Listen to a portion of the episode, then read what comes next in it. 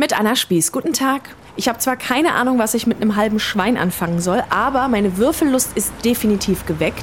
Denn in Kirchhain gibt es eine Tradition. Hier wird immer zwischen den Jahren gewürfelt.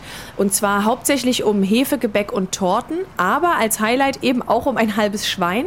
Die Stadt und verschiedene Vereine laden dazu ein. Das findet unter anderem im Rathaus statt. Und da versuche ich jetzt mal mein Glück. So, es gibt zwei große Tische. Ich gehe mal zum linken. Hallo, ich würde auch gerne mal eine Runde ausprobieren. Einfache Kiste, wir haben hier einen Würfelfächer mit drei Würfeln. Die werden umgedreht und dann wird so lange gewürfelt, bis zwei Würfel die gleiche Augenzahl zeigen. Und dann wird die Summe gebildet. Ja, also wenn das jetzt hier eine 5 wäre, dann wäre es ein Bombenwurf und es wäre 16. Ja, und dann wird aufgeschrieben. Einsatz 1 Euro, 10 Personen, Gewinn ein Berges. Das ist Sebastian Sack, der sitzt neben mir und schreibt die Punkte auf. Jetzt geht's schon los. Jeder hat so einen Chip bekommen mit einer Nummer von 1 bis 10 und in der Reihenfolge wird jetzt gewürfelt. Viel Glück! Und nochmal. Genau, nochmal. Solange es zwei gleich sind. Bis zwei gleich sind. Das sind 10.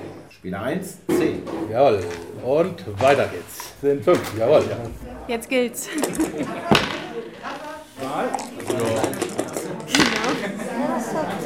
Und eine 8. So, dann Nicht haben wir so. den ersten Gewinner. Genau, der erste Sieger ist der Spieler Nummer 8 mit 14. Herzlichen Glückwunsch. Du hast gewonnen. Cool, oder? Gleich erste Runde gewonnen. ja. Jetzt geht's direkt weiter mit Runde 2. Diesmal bin ich als Erste dran. Okay, ich will euch nicht enttäuschen, ich werde jetzt gleich sehr hoch anlegen. Klar.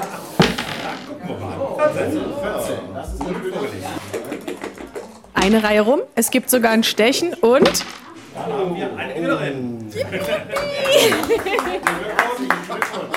Yes, habe ich auch noch so ein leckeres Hefegebäck abgestaubt. Das ist wirklich eine schöne Tradition. Ganz Kirchhain kommt hier zusammen und vor allem die Kinder haben jede Menge Spaß. Vom Rathaus in Kirchhain, Anna Spieß.